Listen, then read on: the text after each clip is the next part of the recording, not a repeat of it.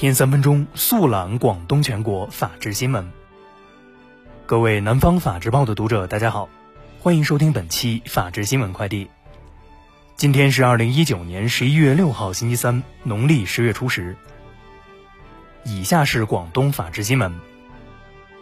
今年以来，广东省公安机关按照公安部昆仑行动和省公安厅飓风二零一九专项行动的统一部署，共立十要环案件五千三百五十六起。同比上升百分之三十八点九三，破案四千五百五十三起，同比上升百分之五十六点四一，刑事拘留八千三百六十人，同比上升百分之二点三八，逮捕五千七百三十二人，同比上升百分之六点零三。十一月四号，全国扫黑办召开扫黑除恶百日追逃行动部署视频会，公安部对二十名重大涉黑恶在逃人员发布了 A 级通缉令。其中，A 级通缉犯张立创于十一月五号晚十九时许到清远市公安局投案自首，系全国二十名 A 级通缉犯首名到案人员。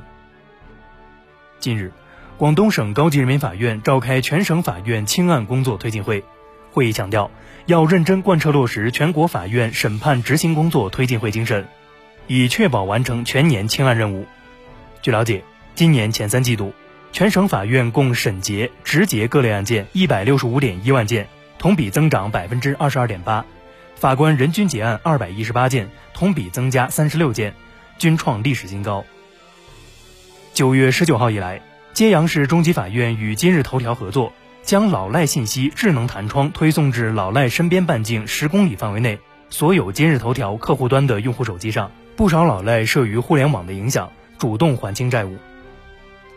近日，梅州蕉岭警方抓获一名涉嫌非法经营瓶装液化石油气的男子。截至落网前，其已累计售出两千八百余瓶液化石油气，总销售额达二十五万元，共计牟利三点六万余元。近日，中山三角交警处理了一起撞车自杀的交通事故，所幸事发时驾车男子系了安全带，才没有酿成悲剧。以下是全国法制新闻。十一月五号。江西南昌警方通报，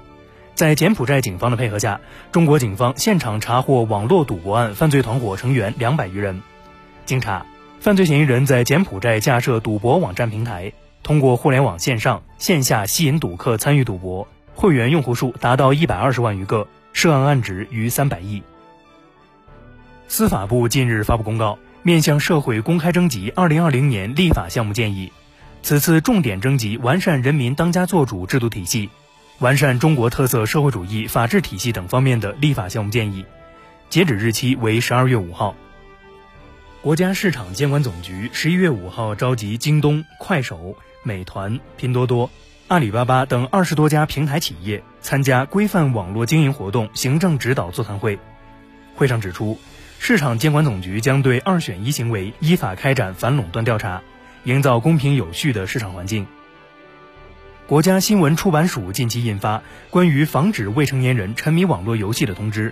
提出具体要求，包括实行网络游戏账号实名注册制度，控制未成年人使用网络游戏时段时长，规范向未成年人提供付费服务，探索实施适龄提示制度等。